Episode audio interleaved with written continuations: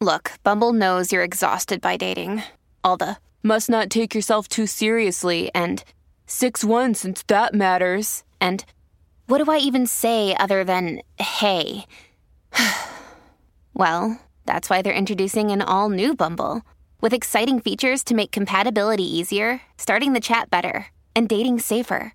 They've changed, so you don't have to. Download the new Bumble now. When you need mealtime inspiration, it's worth shopping Kroger, where you'll find over 30,000 mouthwatering choices that excite your inner foodie. And no matter what tasty choice you make, you'll enjoy our everyday low prices, plus extra ways to save, like digital coupons worth over $600 each week. You can also save up to $1 off per gallon at the pump with fuel points. More savings and more inspiring flavors make shopping Kroger worth it every time. Kroger, fresh for everyone. Fuel restrictions apply. This episode is brought to you by La Quinta by Wyndham.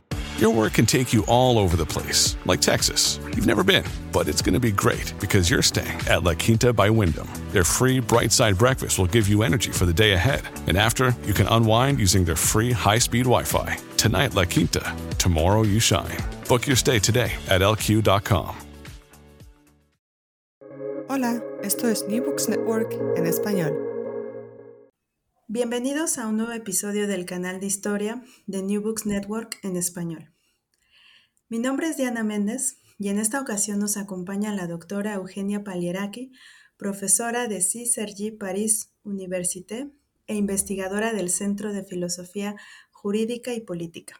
Junto a Carlos Miguel Herrera, la doctora Eugenia es coordinadora del libro La Revolución Rusa y América Latina, 1917 y más allá este impreso constituye una verdadera novedad editorial, pues fue lanzado este 2021. La obra colectiva reúne escritos de nueve autores quienes apuestan por la reconstrucción de una historia latinoamericana de la Revolución de 1917, tanto del evento como de sus derivas. En este propósito, los investigadores decidieron no limitarse a hacer la historia de los partidos comunistas latinoamericanos y de sus militantes, por el contrario, en los capítulos que componen este volumen se enfoca el comunismo como un fenómeno plural y diverso, el cual encierra dimensiones que exigen considerar a otras corrientes de izquierda y sus apropiaciones de los hechos de octubre. Bienvenida, doctora. Muchas gracias. Estoy muy feliz de que nos acompañe en este espacio y enriquezca esta serie de podcasts con su conocimiento acerca de la historia política latinoamericana y la perspectiva de la historia global. Antes de pasar a comentar la obra que nos convoca, permítanos conocer su trayectoria académica. Cuéntenos cómo fue que se interesó por indagar la relación entre la Revolución rusa y América Latina. Primero que todo, querida Diana, quisiera agradecerle muy sinceramente por esta invitación. Estoy yo también muy feliz de estar aquí eh, y de que nos eh, ofrezca a Carlos y a mí esta oportunidad de hablar eh, del libro La Revolución Rusa y América Latina que acabamos de publicar en la editorial Guillermo Escolar Editores. Em, mi trayectoria, empecé mis estudios de historia en Grecia, soy griega de nacionalidad, pero la historia de América Latina me interesó rápidamente y empecé a investigarla durante una tesis de maestría en Francia, en la Universidad de la Sorbona. Eh, luego eh, seguí mis estudios en la Sorbona, pero en la tesis de doctorado eh, decidí hacer una cotutela con la Pontificia Universidad Católica y con el profesor Alfredo Riquelme. Eh, especialista del comunismo chileno y más recientemente sudeuropeo, volveré a hablar de él y de su contribución eh, a este volumen. Eh, entonces, mi interés en la historia de los movimientos revolucionarios empezó desde mi tesis de doctorado, la cual dediqué a, a estudiar la, la cual me dediqué a estudiar la trayectoria del movimiento de izquierda revolucionaria chileno durante los años 60 la tesis fue publicada en 2014 en la editorial chilena LOM. Eh, en este trabajo eh, enfoqué entonces en la izquierda revolucionaria de los años 60 y 70 globales y, aunque investigué el caso específico del MIR chileno, adopté una aproximación transnacional desde el inicio. Entonces me interesé en este trabajo, en las relaciones entre la revolución cubana y el MIR chileno. en el momento que efectuaba mi tesis, es decir, eh, durante los años 2000, estas relaciones eran predominantemente analizadas por la historiografía que existía en aquel momento desde una perspectiva difusionista según esta visión, Cuba era la que producía el modelo revolucionario, guevarista o foquista o castrista, como se quiera llamar, eh, y la izquierda revolucionaria chilena simplemente reproducía ciega y acríticamente eh, este modelo cubano. Entonces, según esta visión, Cuba era el centro y Chile la periferia que reproducía, pero sin tener agencia propia, los modos de acción política y la ideología del centro, que en este caso sería Cuba. Eh, lo que en mi estudio eh, hice fue adoptar una mirada muy crítica hacia la aproximación difusionista y demostré no solo que Cuba no era la única referencia o fuente de inspiración del MIR, eh, sino que el paradigma revolucionario cubano era constantemente sometido a debates, muchos de ellos eran muy violentos, confrontaciones, interpretaciones, en todo caso, no se trataba de ninguna manera de una imitación ciega de un modelo eh, cubano. Em, las investigaciones que se han realizado en los últimos 15 años sobre las relaciones políticas o culturales entre Cuba y las izquierdas latinoamericanas, entre ellas menciono bueno, los trabajos eh, eh, ya muy conocidos de Tania Harmer, de Aldo Marchesi, pero eh, hay investigaciones más recientes como la de Rafael Pedemonte, que también participa en este volumen, o de Natalia Schmide, que quien prepara un libro sobre la nueva canción chilena han tomado también como punto de partida eh, la crítica de la teoría difusionista o de una aproximación difusionista eh, al impacto, a la presencia de la revolución cubana en América Latina. Este también fue uno de los puntos de partida, es decir, esta crítica, aproximación, eh, crítica a, la aproximación difusionista, para el coloquio sobre Revolución Rusa y América Latina, salvo que eh, en el caso de nuestro coloquio y del libro eh, que usted tiene entre las manos, no eh, se trata ya de la Revolución cubana, como en el caso de mi tesis doctorado, sino de la Revolución rusa. Entonces, después de mi investigación sobre el MIR, quise ampliar el enfoque cronológico y también geográfico de mi investigación. Seguí interesándome en la historia de las revoluciones y de los movimientos revolucionarios, eh, eh, pero em, quise eh, examinarlos desde un punto de vista transnacional y también transregional.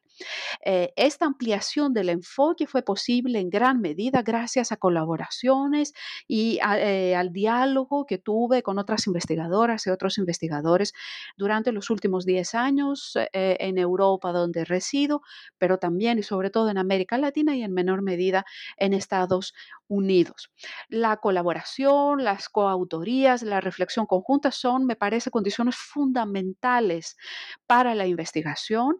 Eh, y una de las colaboraciones más, fructíferas que he tenido en los últimos años ha sido la colaboración con el profesor Carlos eh, Miguel Herrera, quien es jurista de formación, eh, especialista en la historia del derecho, pero también en la historia política. Carlos ha estado investigando en los últimos años la historia del socialismo argentino desde una perspectiva de historia política y de las ideas, pero también insertándolo en el contexto político argentino más amplio. Le interesan en particular las relaciones del socialismo con otras corrientes, eh, con el comunismo, pero también con el peronismo. Entonces, una de las grandes aportaciones de Carlos al proyecto de coloquio y también a la publicación fue la invitación eh, que lanzó a no limitar la historia de las relaciones entre la Revolución rusa y América Latina solo a la historia de las relaciones entre la Unión Soviética y los partidos comunistas latinoamericanos en su contribución al volumen, eh, además de la introducción que coescribimos, eh, fue fue justamente reflexionar sobre la recepción de la Revolución Rusa eh, por los socialistas eh, argentinos eh, durante los años 20 y 30, recepción que fue en algunos casos entusiasta y consistía en fascinación y en otros casos en un, en un rechazo muy radical e incluso en una postura anticomunista adoptada por intelectuales y dirigentes socialistas argentinos. Muchas gracias por contarnos sobre su interesante trayectoria, una trayectoria muy transnacional en concordancia con sus temas de investigación. Además, nos llevamos la invitación para acercarnos a su trabajo doctoral. Para irnos adentrando al contenido del volumen La Revolución Rusa y América Latina 1917 y más allá, ¿podría contarnos cómo fue que se gestó la idea de realizar este volumen?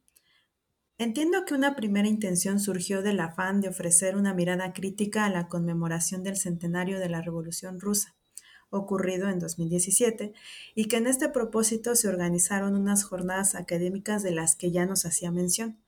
¿Podría contarnos más al respecto? ¿Cuál es su valoración general sobre las múltiples conmemoraciones que se realizaron en ese año y cuál fue el aporte del evento en cuestión? La idea del coloquio y luego de la publicación eh, surgió eh, a raíz de una invitación que me extendió Carlos Herrera a fines del año 2016 y en vista del centenario de la Revolución Rusa y su conmemoración en Francia, donde también trabaja Carlos Herrera eh, y de hecho somos colegas en la Universidad de Sergi. Em, si bien en América Latina, pero también en Rusia hubo coloquios, jornadas de estudio sobre la, historia conectada de América Latina con la Revolución Rusa. Hubo también varias publicaciones dedicadas eh, al tema eh, que mencionamos, citamos y debatimos en nuestra eh, introducción. Em, nosotros en Francia comprobamos con sorpresa que no había ninguna de las actividades científicas dedicadas al centenario de la Revolución Rusa en Francia que se enfocara en América Latina, aunque fuera parcialmente. Eh, lo cual no deja de ser sorprendente dado que América Latina es una de las regiones a nivel mundial en contar con una larga, compleja y rica historia de relación con la Revolución Rusa, eh, aunque entendamos esta revolución ¿no? de una manera muy estrecha y solo a través de los partidos comunistas. Entonces, eh, sentimos la necesidad al ver lo que estaba anunciado en la programación del centenario de la Revolución Rusa en Francia de aportar a este debate francés eh, en primera instancia, pero también y sobre todo finalmente latinoamericano y global. Em, de hecho, eh, en la introducción que está disponible en línea en el sitio web de la editorial, eh, entramos también en debate con la historiografía sobre el comunismo y no solo el la historiografía latinoamericana. Eh, también eh, nuestras autoras y nuestros autores eh, de manera más o menos explícita entran en debate con la historiografía, no solo latinoamericanista, sino también global. Entonces, si tuviera que resumir cuáles son, a mi modo de ver, los principales aportes del evento, que creo fueron múltiples y, fue también lo que nos decidió eh, proceder a una publicación, eh, no de las ponencias, sino de, artículos que salieron de estas presentaciones iniciales hechas eh, durante el coloquio. Em, son, son, entonces, los aportes del coloquio son los siguientes.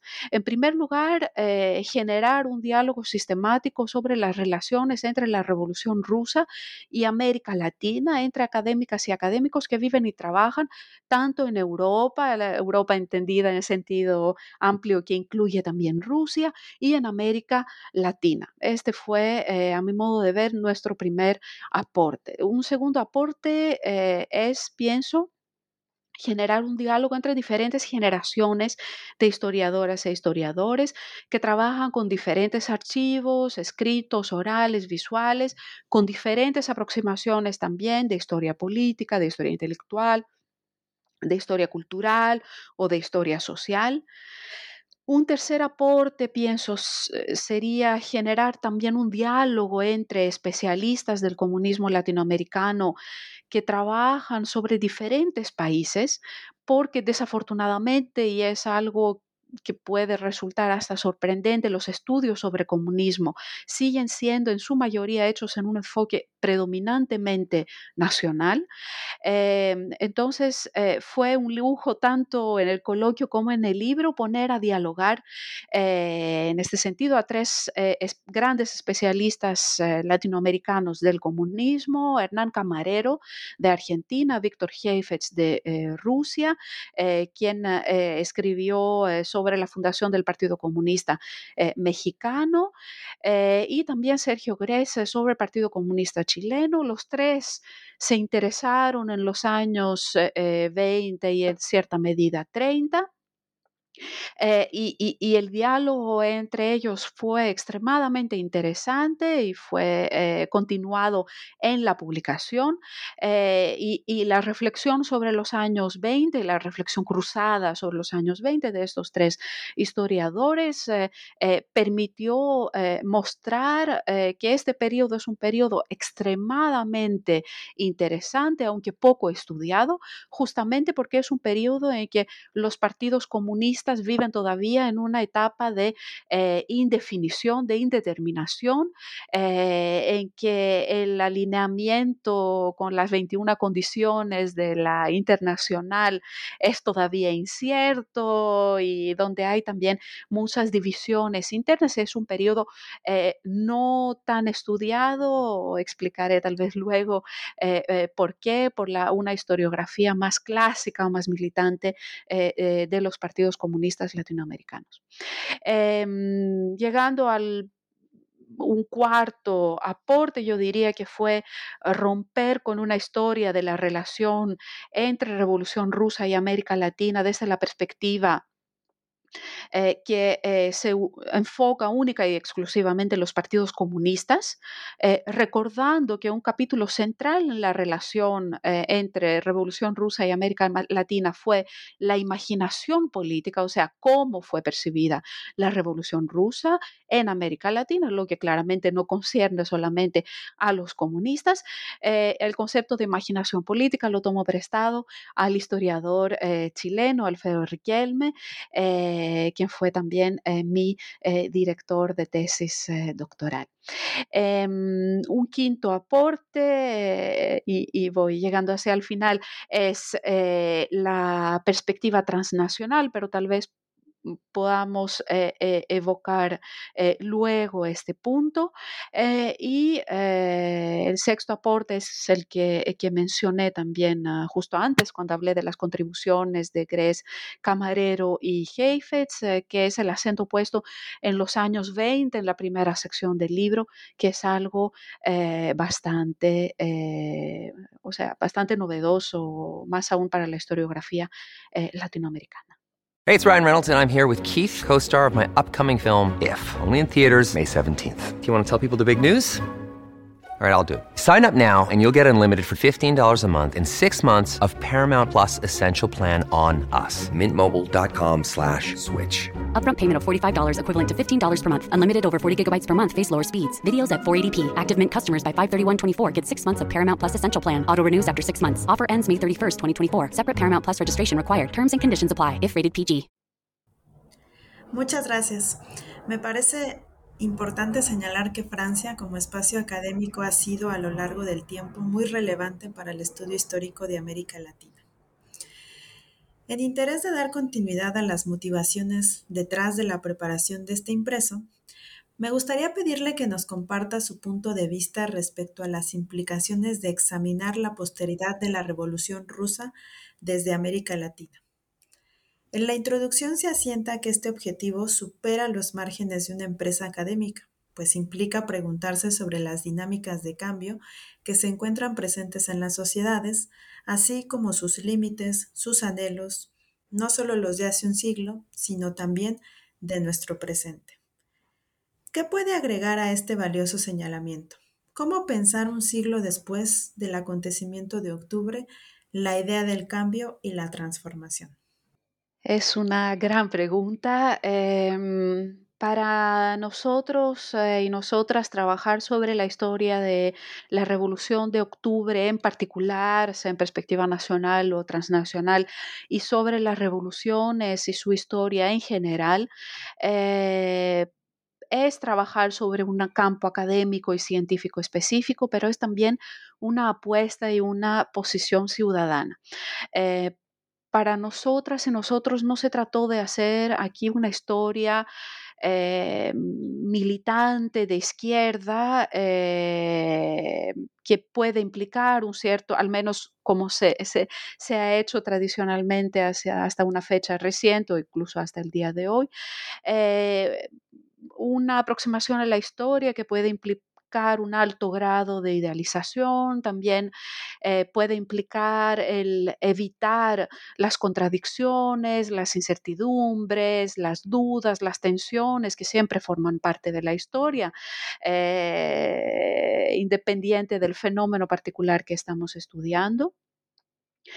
Em, pero para nosotras y nosotros, eh, estudiar las revoluciones eh, ha sido también una forma para recordar eh, una época que puede a veces parecer muy remota.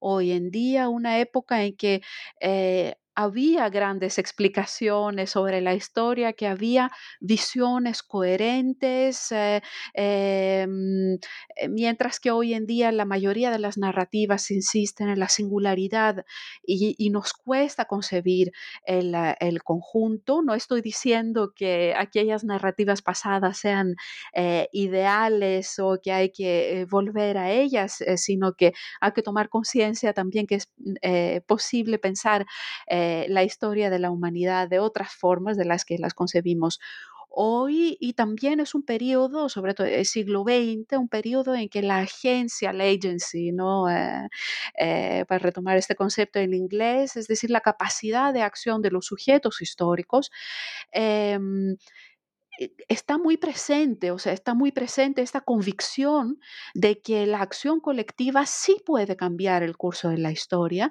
convicción compartida tanto por los partidarios como por los adversarios de las revoluciones. Entonces, nuestra tarea de historiadores la entendemos y de historiadoras la entendemos como eh, un llamado, una invitación a comprender el pasado y también las motivaciones de los actores que estudiamos. Y entender no significa justificar, ¿eh? pero sí intentar reconstruir su universo material, mental, ideológico. Eh, buscamos entonces entender eh, las subjetividades, la cotidianeidad, la experiencia personal y familiar que significó la militancia, eh, pero también la represión que les fue a menudo infligida a los militantes de izquierda, a los y las militantes de izquierda y en particular a los y las comunistas. Eh, por eso el único capítulo del libro que no formaba parte eh, de las ponencias iniciales presentadas en el coloquio es este maravilloso texto eh, que nos ofreció Alfonso Salgado, en el que propone una aproximación a la historia del Partido Comunista desde las vivencias personales de los familiares de militantes comunistas es este periodo que examinamos en el libro o casi todos los artículos, salvo el artículo de Montcheriot al que volveré, es un periodo cuyo fin eh, vivió mi generación, un periodo que para las generaciones más jóvenes es un pasado seguramente más lejano eh, y tal vez demasiado remoto. Entonces se trataba, se trató en este libro eh, no solo de estudiar la historia del encuentro entre Revolución Rusa y América Latina, sino también recordar o eh, enseñar la multiplicidad de los mundos posibles eh, construidos, pero también por eh, construir. Eh, se trató también eh, para nosotros y nosotras de romper con el discurso que predominó durante los años 90, 2000 y en realidad que predomina en cierta medida hasta la actualidad, aunque con menos triunfalismo que en los años 90, este discurso que aclamaba el fin de la revolución, el fin de todas las revoluciones, salvo las liberales, afirmando que estas revoluciones no habían logrado producir ningún cambio sustancial, que habían pasado y que lo único que eh, produjeron fue eh, destrucción. Eh, una visión presentada en aquella época como objetiva, ¿no? pero en realidad fuertemente ideológica, que, que impidió durante más de 20 años repensar el legado de las revoluciones en toda su complejidad y también en sus eh, contradicciones. Em, por último, eh, respondiendo a esta pregunta, quisiera recordar eh, que eh, la historia de las, eh, se, trató para nosotros y nosotras de recordar que la historia de las revoluciones es también la historia de las contrarrevoluciones. por lo tanto, la trayectoria de la revolución rusa en América Latina es la historia de la adhesión de algunos actores al comunismo, pero también la reacción, a veces muy violenta, de muchos otros, tal vez mayoritarios, contra el comunismo el anticomunismo parece ser, de hecho, el fenómeno que duró más que el comunismo, como lo demuestra soviético al menos, ¿eh? comunismo soviético al menos, como lo demuestra en su eh, bellísimo texto eh, donde demuestra las continuidades que existen en Brasil entre el anticomunismo militar y de extrema derecha de los años 60 y 70 y el anticomunismo actual, primero contra Dilma Rousseff eh, y el eh, PT y luego eh, que apoyó finalmente la victoria electoral de Bolsonaro, una actualidad política que nos recuerda también el caso de Chile y los discursos que están acompañando la última campaña electoral, también uno de los dos candidatos que eh, llegó a la segunda vuelta eh, de la elección presidencial. Maravilloso.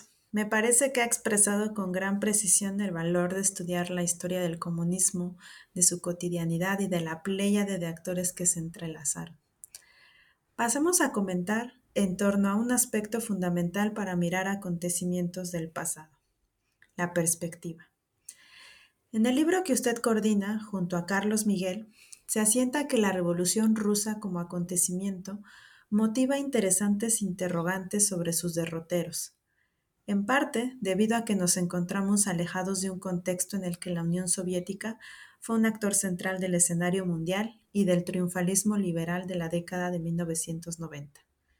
En suma, debido a que intelectual y políticamente nos encontramos distanciados. ¿Qué inquietudes académicas detecta entre las generaciones que atestiguaron la última etapa del comunismo soviético y de las generaciones nacidas tras la disolución del bloque soviético? Mm, creo que quienes vivimos, eh, aunque fuera hacia su final la Unión Soviética y el mundo del socialismo parecía ser una opción válida, no minoritaria, eh, incluso cuando éramos críticas y críticos de la Unión Soviética, sentíamos que la revolución era un horizonte eh, posible que se ofrecía a nosotras y nosotros. Eh, que tomar la decisión de cambiar la sociedad en su conjunto y no solo nuestra persona o nuestras actitudes personales, sentíamos que era una posibilidad real. Eh, y me parece que esta perspectiva clara, esta convicción, esta fe en la agencia humana ha ido eh, tal vez no desapareciendo, pero haciéndose eh, cada bastante poco, un fenómeno bastante poco frecuente hay, me parece, un desplazamiento de lo humano del centro de la reflexión en ciencias sociales también, los análisis y estudios, pero es posible que también esta sea eh, mi visión eh, de persona de otra generación que la eh, de, usted. Entonces, yo diría que valdría realmente la pena contestar, lanzar una invitación a las y los historiadores, historiadoras de, de, su generación a que contesten la segunda parte de la pregunta y que hablen de lo que ha significado o lo que representa para ustedes o podría representar eh, la revolución rusa, yo diría más generalmente la noción de revolución. Eh, para retomar eh, la expresión que utiliza Omar Hacha en el ensayo que clausura este volumen colectivo, las posterioridades de lo revolucionario, e insisto en el plural, las posterioridades, em, una pregunta necesaria y tal vez cada vez más urgente. Me parece que este libro es una pieza clave para los jóvenes historiadores que puedan retomar y seguir esta línea promisoria de exploración sobre el pasado del comunismo latinoamericano. Excelente invitación. Creo además que uno de los aportes de este libro es el fino balance historiográfico que se presenta. Se indica que la Revolución rusa ha sido materia de disputa entre las lecturas comunistas y las liberales.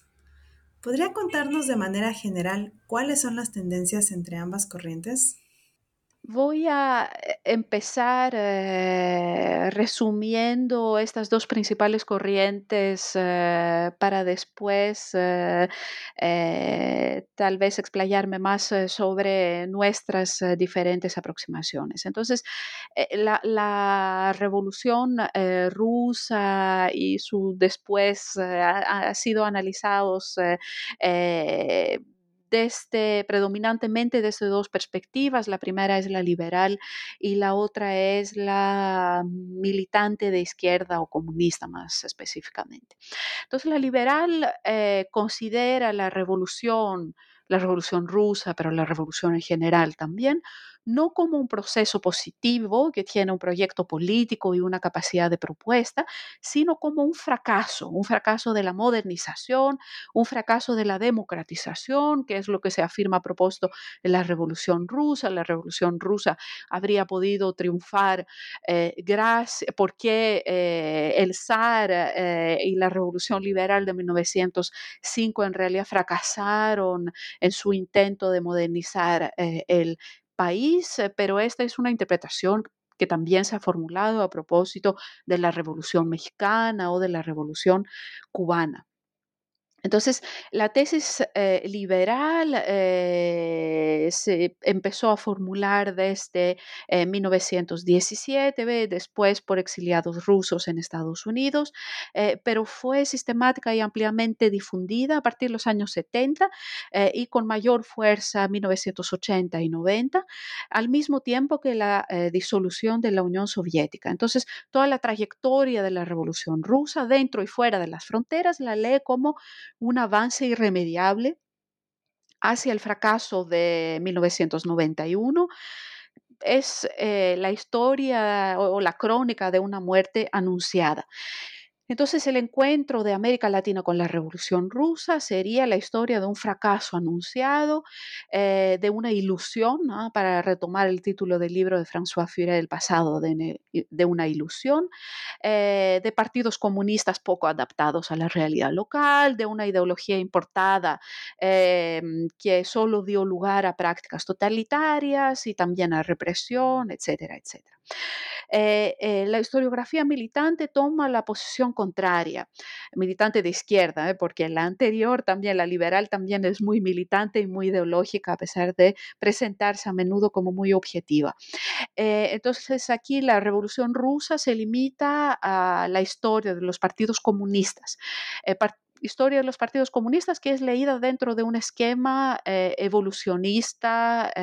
los partidos comunistas se identifican con su dirección y con la línea oficial del partido, no hay divergencias, no hay disidencias, no hay oposiciones eh, internas, o sea, una lectura monolítica de la historia de los partidos comunistas, y se hace también una historia sobre todo nacional e interna eh, de los partidos comunistas a través de los documentos producidos por ellos mismos, reproduciendo su discurso y lectura de cada momento eh, histórico. Eh, se presentan y se ensalzan sus ideólogos, sus líderes, pero no las relaciones con el contexto cultural, social, político en el que actúan los partidos comunistas y tampoco hay un análisis de cómo existe una interacción entre Em, el contexto y el partido, lo que el historiador eh, uruguayo eh, Gerardo Leibner llama la ideología eh, social. Gerardo, quien participó en el coloquio, pero desafortunadamente no estuvo en condiciones para participar en el volumen. pero hizo una excelente presentación y, bueno, está también su libro, sus dos volúmenes sobre Partido Comunista Uruguayo, la historia eh, social del Partido Comunista Uruguayo. Em, otra característica de esta historiografía militante comunista es que formula la tesis del excepcionalismo nacional. Eh, esta es en gran medida una reacción a, las acusaciones eh, que siempre, de las que siempre han sido víctimas los comunistas en América Latina y en el mundo entero, en realidad, de ser agentes de una potencia extranjera. Eh, entonces, eh, intentando demostrar lo contrario, los historiadores comunistas muchas veces han llegado al otro extremo, es decir, encerrar la historia del Partido Comunista local en sus especificidades eh, eh, a pesar de que los partidos comunistas sean, por definición, eh, partidos muy internacionalistas. Con, especificidades, por supuesto, pero muy internacionalistas también. y la historiografía latinoamericana ha sido muy marcada por esta tendencia de manera muy duradera y mucho más allá de la historiografía militante. y aunque no haya nuestro volumen una, eh, un estudio comparado ¿no? entre partidos comunistas de diferentes países, sí intentamos eh, poner en diálogo, invitamos eh, a, que se, a que dialogaran a especialistas del comunismo de los años 20 y 30 en, en, tres diferentes países, haciendo paralelismos también y comparación entre sus casos nacionales, lo que también hicimos nosotros en la introducción al eh, volumen. Entonces, en este eh, volumen lo que intentamos hacer fue, quisimos hacer, nos propusimos hacer, fue romper con estas dos visiones muy teleológicas, muy cerradas, muy preestablecidas, insistiendo en la necesidad de ver la historia de la Revolución Rusa a través de sus declinaciones locales y regionales y nos propusimos escribir colectivamente una historia latinoamericana de la Revolución de Octubre y de sus resultados dentro, fuera e incluso contra eh, el fenómeno comunista eh, latinoamericano. Gracias por esta completa síntesis. Nos brinda interesantes elementos para atender la retadora y sugerente invitación a extender el estudio del comunismo desde la renovación historiográfica. Siguiendo este tema, ¿podría contarnos de qué manera la historia transnacional se encuentra y transforma esta herencia historiográfica? ¿En qué forma la perspectiva transnacional responde a los desafíos del eurocentrismo y presenta al comunismo como un fenómeno policéntrico? Quisiera mencionar para empezar eh, a, responder a su pregunta la aproximación clásica eh, de, la, de, la, historiografía liberal. Entonces ella ha visto eh, en la Unión Soviética el centro eh, revolucionario, el modelo revolucionario que los demás estarían eh, imitando y reproduciendo independiente de las condiciones eh, políticas, ideológicas, sociales, económicas, culturales, locales. Entonces, lo que nos permite la historia transnacional es romper con este esquema, como lo dice también muy bien en su artículo Rafael su capítulo Rafael Pedemonte, romper con este esquema centro-periferia, repensar las jerarquías, enfocarnos en las conexiones, pero también en las eh, expresiones y manifestaciones locales eh, de la recepción de la revolución rusa. Recepción que significa siempre selección, interpretación. Em, Entonces se trata de hacer una historia que no esté solamente enfocada en los partidos, pero también eh, que sea una historia cultural, intelectual de la Revolución rusa y su recepción múltiple en América Latina. Eh, intentando resumir eh, de manera un poco más concreta estos los son, a modo de ver, los principales aportes de una aproximación transnacional a la historia eh, cruzada y conectada de la Revolución Rusa con eh, América Latina.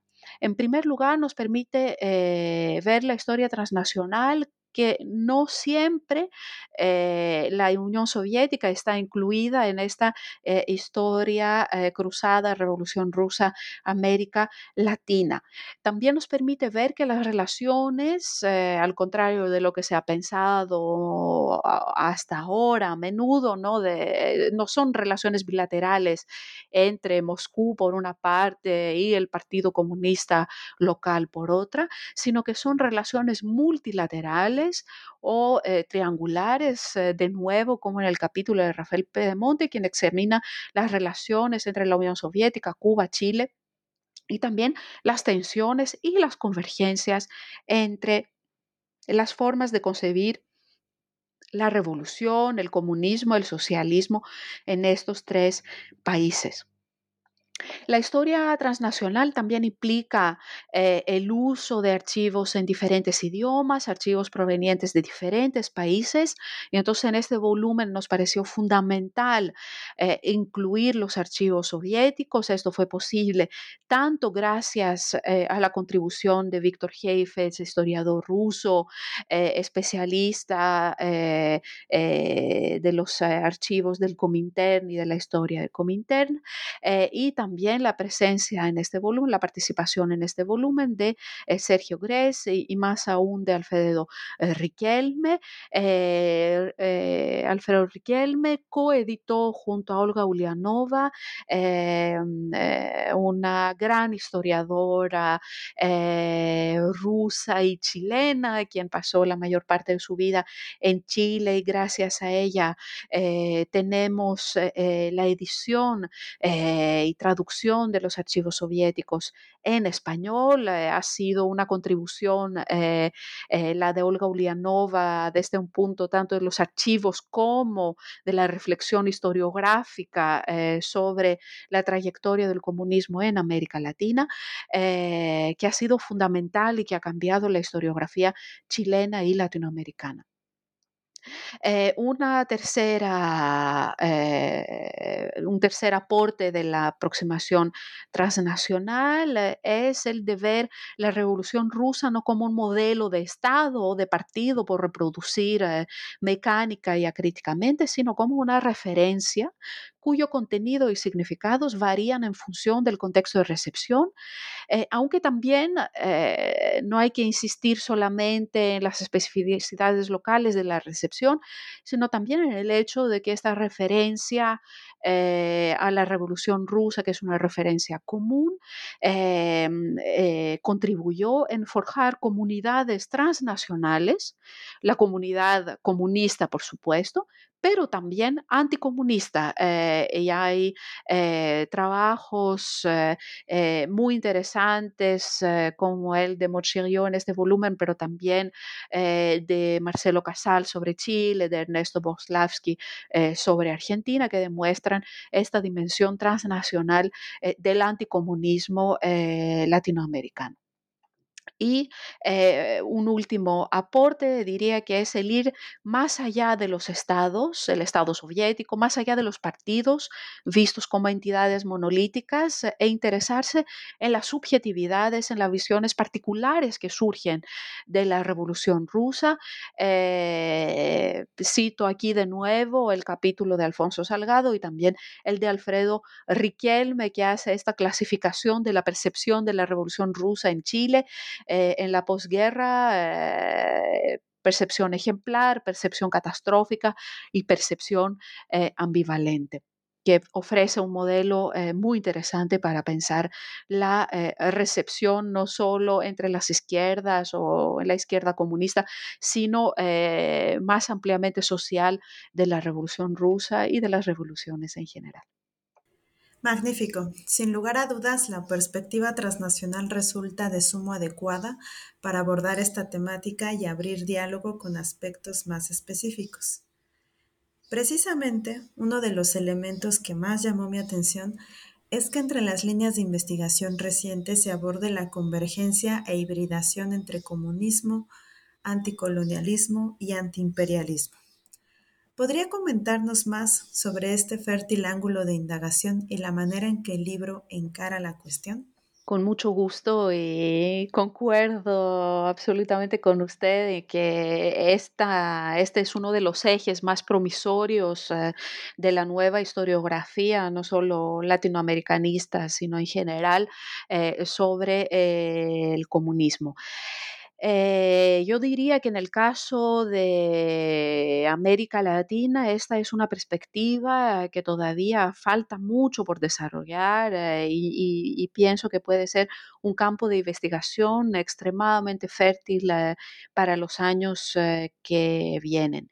En el libro no es necesariamente una perspectiva que esté sistemáticamente explorada, pero sí quisimos con Carlos mencionarla en la introducción porque nos parece que eh, la tarea eh, de un eh, trabajo y de una reflexión colectivos es también identificar lo que resta por hacerse y, las nuevas perspectivas de, y campos de estudio.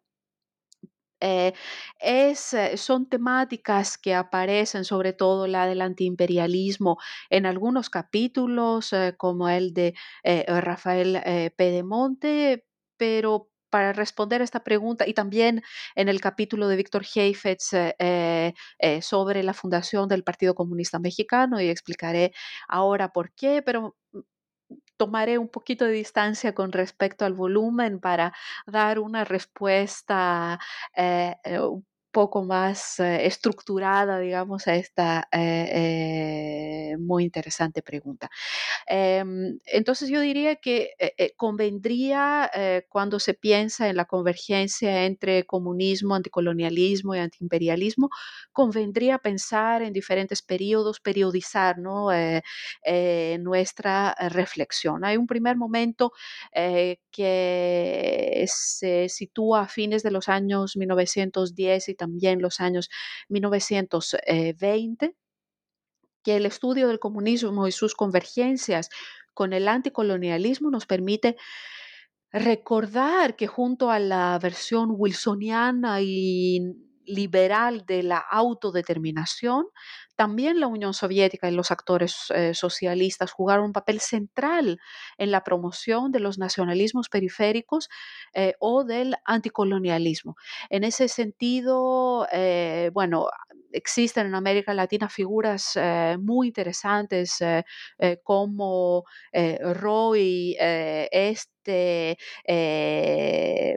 dirigente indio de digo, de la India, eh, de, del Partido Comunista Mexicano, de los fundadores del Partido Comunista Mexicano y también cuadro eh, muy importante de la Tercera eh, Internacional, quien inicialmente es eh, nacionalista, llega a Estados Unidos primero, atraído también por el liberalismo estadounidense en el año 1917, está, se ve forzado a exilarse a México. Eh, por eh, eh, las conexiones que existían en aquel momento entre los nacionalistas indios y los alemanes, quienes por ser enemigos de los británicos, que eran los colonizadores de la India, aparecían como potenciales aliados del nacionalismo indio. Entonces, eh, Roy al llegar a México y a encontrarse conectado con la vanguar- las vanguardias artísticas y también políticas de aquel momento, eh, conoce en su trayectoria política un verdadero giro y se acerca hacia el comunismo. Entonces, eh, eh, termina estando mucho más convencido por el anticolonialismo eh, comunista, al menos el de inicios de los años 20, que por la versión liberal wilsoniana eh, eh, de aquel mismo periodo. Entonces, son figuras como la de Roy que nos permiten pensar también América Latina como lugar de exilio, tierra de refugio y espacio de circulación de ideas a la vez comunistas y anticolonialistas coloniales. Eh, luego, eh, sería interesante en el caso de América Latina, a mi modo de ver, pensar las conexiones entre anticolonialismo y antiimperialismo, cuáles son eh, las definiciones específicas de cada uno de los dos conceptos y también cómo el antiimperialismo, que tiene un anclaje más importante en la historia latinoamericana, permite sobre todo después de la Segunda Guerra Mundial, identificarse, simpatizar, eh, sentir solidaridad con causas anticoloniales en África y también en Asia. Este fenómeno está presente eh, en el entre dos guerras, eh, aunque con muchas limitaciones. Hay trabajos muy interesantes sobre ese periodo, entre otros el de Martín Bergel, eh, eh, el Congreso de Bruselas es, eh, es un acontecimiento fundamental de, este periodo, pero yo diría que el momento privilegiado de fusión o de, de convergencia entre antiimperialismo y anticolonialismo es la posguerra, donde el entonces llamado Tercer Mundo adquiere centralidad eh, y es posible hacer una revisión del comunismo y del comunismo latinoamericano de los años 60 a través de esta problemática eh, y, en este, y en el acercamiento entre comunismo, anticolonialismo y antiimperialismo Cuba juega en indudablemente un lugar eh, central. Eh, esta temática está mucho más desarrollada por eh, investigadoras e investigadores que trabajan como el afroasiatismo, quienes han mostrado en los últimos años, estoy hablando de investigaciones muy recientes, que eh, el afroasiatismo y la presencia de actores afroasiáticos eh, dentro eh, de organizaciones y de frentes de masas internacionales de los partidos comunistas contribuyeron en una reformulación y en una tercermundización eh, del pensamiento comunista soviético eh, en las ciencias sociales, eh, en los discursos, etcétera, pero falta todavía hacer este trabajo em, y esta reflexión insertándola en un marco global en el caso de América Latina, al menos esta es mi sensación. Muy de acuerdo. La figura de Roy es expresión contundente de esta imbricación. Reconozco que uno de los méritos de la obra que aquí comentamos es perfilar senderos promisorios para esta línea de indagación. Así, se señala que otra de las vetas de estudio de la historia del comunismo es la vida cotidiana, pues esta mirada devela que el comunismo no fue un aspecto exclusivamente ideológico, sino que se le puede considerar como una forma de vida, abarcando con ello dimensiones asociadas a la cultura, la solidaridad generacional, la preservación de la memoria y el surgimiento de actores como las mujeres o las infancias, además de la siempre presente dinámica asociada al trabajo. ¿Podría platicarnos más sobre este punto enlazando con el contenido del libro? Dos capítulos ah, contribuyen del libro, contribuyen magistralmente a este debate sobre la relación entre historia política y, vida cotidiana, historia de las emociones. Em, eh, son los capítulos de Alfonso Salgado eh, y eh, de Alfredo Riquelme. Alfonso Salgado se interesa en mostrar cómo la militancia dentro del Partido Comunista eh, impone a los y las militantes cánones de eh, comportamiento también en su vida eh, íntima y familiar y también se interesa en explorar cómo em, la militancia de algún miembro de la familia, muchas veces del padre de la familia, tiene eh, eh, un impacto mayor eh, sobre los demás miembros del núcleo familiar. Entonces, cómo coexisten, cómo se imbrican, cómo se articulan el plano militante y el de la vida familiar y también cómo estas subjetividades que se van formando en relación a la actividad militante también definen y condicionan cómo se transmite la memoria eh, de la militancia y de lo que significó la militancia comunista a las siguientes generaciones.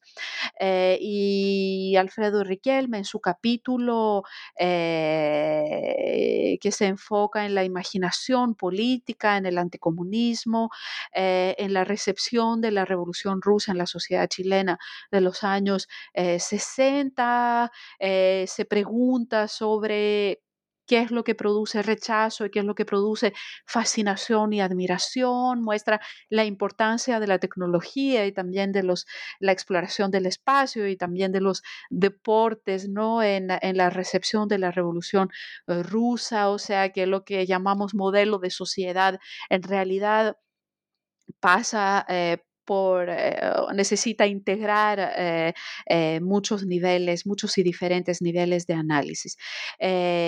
terminando de responder a esta pregunta, quisiera agregar una reflexión, lo que nos hizo falta e integrar de manera más sistemática en las contribuciones a este volumen fue eh, perspectivas eh, desde el género y desde también la historia eh, de las mujeres. Y, aprovecho para mencionar aquí un, el bellísimo trabajo que ha estado haciendo Gina Inostroza, la menciona ella, pero hay muchas jóvenes investigadoras y muchos jóvenes investigadores que exploran dimensiones similares en otros países de América Latina, pero Gina trabaja sobre Chile, entonces, y conozco eh, bien su trabajo. Eh, ella trabajó y ha publicado también un artículo en una fecha eh, reciente sobre la militancia femenina desde una perspectiva generacional y también familiar en Chile entre diferentes partidos de izquierda. Entonces, esta es una ampliación de la mirada también importante y necesaria, la de articular, de pensar la izquierda no en función de las divisiones partidarias de antaño, sino también desde los puentes, las similitudes y las conexiones que existieron y siguen existiendo entre diferentes partidos de izquierda. Qué interesante lo que nos comenta. Estos registros enriquecen mucho nuestra comprensión sobre esta cultura. Para concluir nuestra entrevista, quisiera pedirle que nos cuente sobre sus proyectos en curso. ¿Qué se encuentra investigando? Desde hace algunos años eh, me he estado interesando en eh, el concepto de tercer mundo. Eh, quise salir de mi especialización de historiadora de América Latina, aunque sigo siéndolo y, y mi principal especialidad es Chile y la historia de Chile. Sin embargo, al terminar mi tesis doctorado y también al publicar mi mi, primera monografía, eh, eh, sentí la necesidad de insertar mi reflexión sobre la historia de Chile en un marco eh, geográfico y también ah, cronológico más amplio, ya que había trabajado sobre los 60, ahora estoy trabajando sobre el periodo que va desde los años 50 hasta fines de los 70, inicios de los 80. entonces, lo que en mi proyecto de investigación cultural, que es, perdón, en mi proyecto de investigación actual, que espero se transforme eh, pronto en eh, libro. Em, eh, investigo la trayectoria de la noción del tercer mundo, cómo llega a América Latina, cómo es apropiada por actores latinoamericanos y sobre todo cómo se traduce en acciones concretas, tanto a nivel nacional como transnacional, eh, cómo este concepto se vuelve un concepto performativo que produce acciones nuevas, que genera nuevas conexiones, como la identificación de actores latinoamericanos con esta comunidad que vendría a ser el tercer mundo, genera nuevas conexiones, circulación de personas, de ideas, de prácticas políticas y culturales eh, y examino, por supuesto, eh, para poder hacer también un trabajo eh, de archivo, sino solo de este, bibliografía secundaria.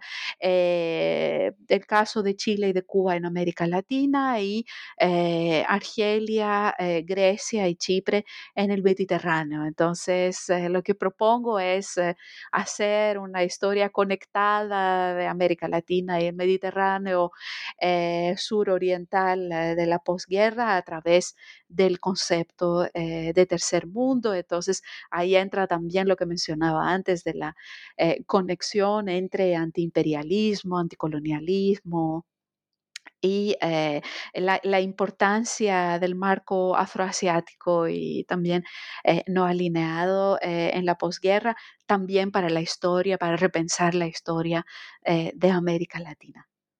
Muchas gracias, doctora Eugenia. He disfrutado nuestra conversación. Aprecio mucho la gentileza con la que ha respondido a mis interrogantes. Estoy segura de que su conocimiento y sensibilidad por el tema animará a que nuevos lectores se acerquen a este volumen. Asimismo, estaremos pendientes sobre su nuevo libro, Explorando el concepto de tercer mundo, que resulta fundamental conocer sus orígenes y apropiaciones y ponerlo en diálogo con categorías como la de el sur global. A quienes nos escuchan, les agradezco su atención y hasta la próxima.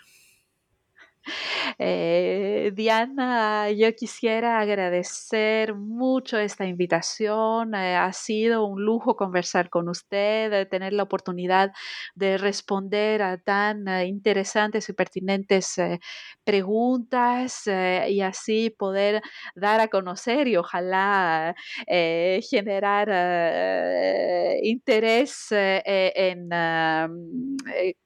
conseguir y, leer de nuestro eh, libro colectivo a quienes eh, nos eh, escuchan.